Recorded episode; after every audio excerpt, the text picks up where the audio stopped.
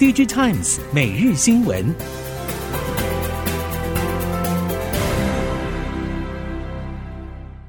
听众朋友好，欢迎您再度收听 DigiTimes 每日新闻，我是谢美芳，带您关注今天的科技产业重点新闻。首先要关注的是，国内 IC 设计业者原先认定今年 Q3 营运表现并不会太好。不过，实际的市况似乎比预估更糟。其中，高阶消费性电子产品需求不振，可能就是主要因素。不仅会让营收表现低于预期，客户库存调节时间也有可能拉长。有越来越多业者认为，库存调节时间会一路延续到明年的上半年。而进一步了解发现，高阶 PC、NB 需求下修幅度比原先预期严重，不止影响整体出货的规模，在产品组合上也有所冲击。不少高阶商用产品为了因应终端市场的疲弱，不得不降低价格进行促销，改为采用基本规格的 IC 产品。这样的情况其实是 IC 设计业者最不乐见的。这也意味着在营收之外，要守住获利难度会同步增高。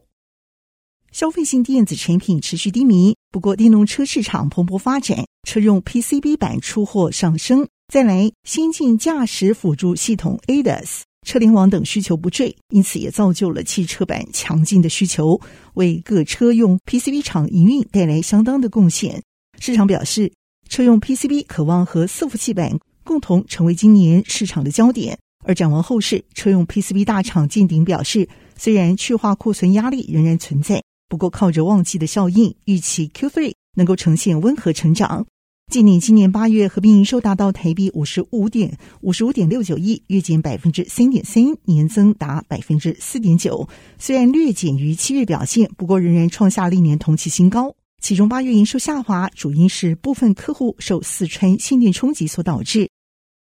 以台湾目前情况看来，一座换电站建置的成本约台币两百万到三百万，规模如果更大，不止所需要的腹地有上修空间，成本甚至上看五百万台币。其中值得关注的是，交通移动服务供应商在当地换电站设置部分，采买断或是承租，都可能会对台厂收益以及需要付出成本造成程度不一致的影响。比起充电站来，换电站建设成本比较高，在东南亚市场却容易建立起规模经济，因此获得交通移动服务供应商的青睐。业者把效益摆在成本之前的态度是昭然若揭的。目前台厂和东南亚厂商合作几乎属于初期，仍然无法评估实际收益的成效，因此不排除未来经过评估之后认为换电站营运成本过高，而改采充电模式进行。国发会发展亚洲矽谷二点零推动方案，目标是要在二零二四年之前培育三家国际级的系统整合公司，来协助新创事业成功两百家目标。国发会统计也发现。创业天使投资方案已经通过投资两百零二家新创，核准投资金额达到总台币三十一亿。此外，国发基金参与新创增资三点二八亿，也带动外部增资二十五点四九亿，有八倍效果，使得尚未有营收的新创事业短期并不至于断炊。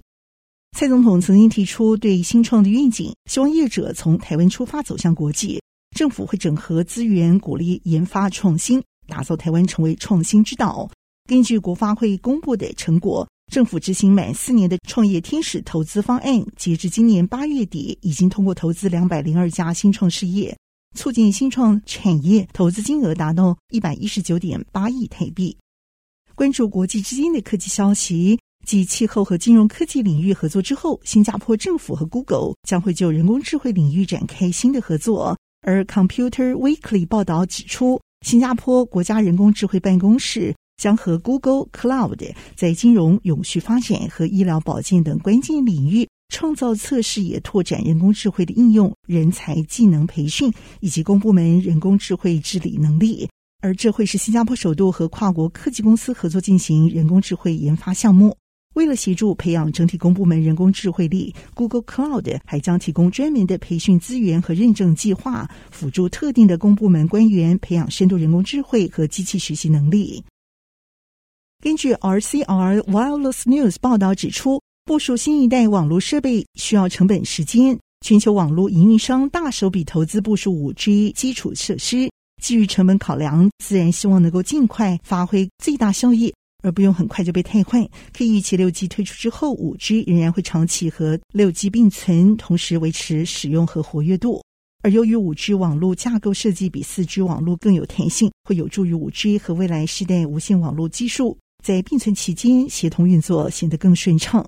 次世代联盟也进一步表示，未来六 G 技术会是五 G 的进化版，而不是要被取代。业界普遍认为，和之前几代无线技术更迭表现一样，渴望在接近二零三零年兴起的六 G 系统，也将和五 G 和五 G 先进技术长期并存。根据一项十四亿美元规模的合约内容，在二零三零年之前，SpaceX。将会为美国国家航空与太空总署 NASA 追加五次载运太空人前往国际太空站的任务，加上之前在二零一四年和二零二二年初签署的六次和三次合约，NASA 委托 SpaceX 太空船载人任务总数已经达到了十四次。路透报道，NASA 为了确保在稳定时程当中把太空人送往国际太空站。二零一四年，分别和 SpaceX 和波音签署二十六亿美元规模的委托运运载太空人合约，支持两家民间业者开发、测试、定期发射能载运太空人往返地球和国际太空站的太空船系统。而 SpaceX 和波音各负责六次，以维持到二零三零年都能不中断把太空人送上国际太空站的任务。由于串流影音服务竞争加速。使得今年 Q2 Netflix 的订阅者数量将近十年来首度下跌，流失将近一百万。为了因应成长的迟滞，Netflix 已经开始警示营运作业，强化财务纪律，希望能够找出更多降低成本、减少支出的机会，包括增聘资浅员工、控制云端运算成本、限制企业福利、削减不动产内容制作支出等。《华尔街日报》也报道，Netflix 在高速成长阶段疏于注重成本控制，如今已经遭遇成长和财务压力，自然开始聚焦支出，也促成企业文化的转变。而继进军电动车事业，同时入股 Gogoro 之后，红海已经传出正在了解印度换电政策发展，可能就会和 Gogoro 携手，或是分别进军印度换电市场。红海是在二零二一年入股 Gogoro，同时为 Gogoro 生产若干核心零件，也和 Gogoro 携手进军印尼、中国等市场。因此，红海希望在印度市场也能采取和 Gogoro 合作模式。不过，报道也表示，如果印度制定标准换电电池规格和 Gogoro 目前电池尺寸不符合，红海就可能会选择不在印度市场和 Gogoro 合作。继续关心国内科技新闻。宅经济引发物流需求暴涨，也喊出让运输更单纯的口号。国内永联物流旗下主打数位运能平台的爱立运能，最近就宣布以估值台币五点七亿完成 A 轮募资。爱立运能表示，台湾物流产业相当碎片化，为了完善从货主到货运公司之间物流第一里路以及中间里路的运输网络，爱立运能辖永联物流集团资源优势。将透过共享关键基础设施的部件以及软体平台等，打造出新时代物流运输生态圈。此轮募资，爱立运能主要就是引进联华实业、联讯创投、星光三越百货、中兴巴士集团旗下指南客运和淡水客运等共同策略投资。未来资金除了运用在优化运输网络之外，爱立运能也积极拓展冷链运输，全方位优化后端运输体验。随着永续风潮的崛起，即将在明年登场的台北国际自行车展，也将会以永续作为发展主轴，以五大主题串接展示和活动，同步吸引国内外业者探索自行车产业未来的发展方向。外贸协会董事长黄志芳表示，由于全球减碳意识崛起，在疫情期间，民众对运动个人载具需求提高，再再使得自行车受到重视程度高涨。疫情为自行车产业也带来了成长的红利，其中欧洲、美国电动自行车 e-bike 销售成长相当明显。工业院也进一步预测，二零二五年台湾 e-bike 出口会超车传统自行车，而形成黄金交叉点。以上科技产业新闻由 DigiTimes 电子时报提供，我是谢敏芳，感谢您的收听。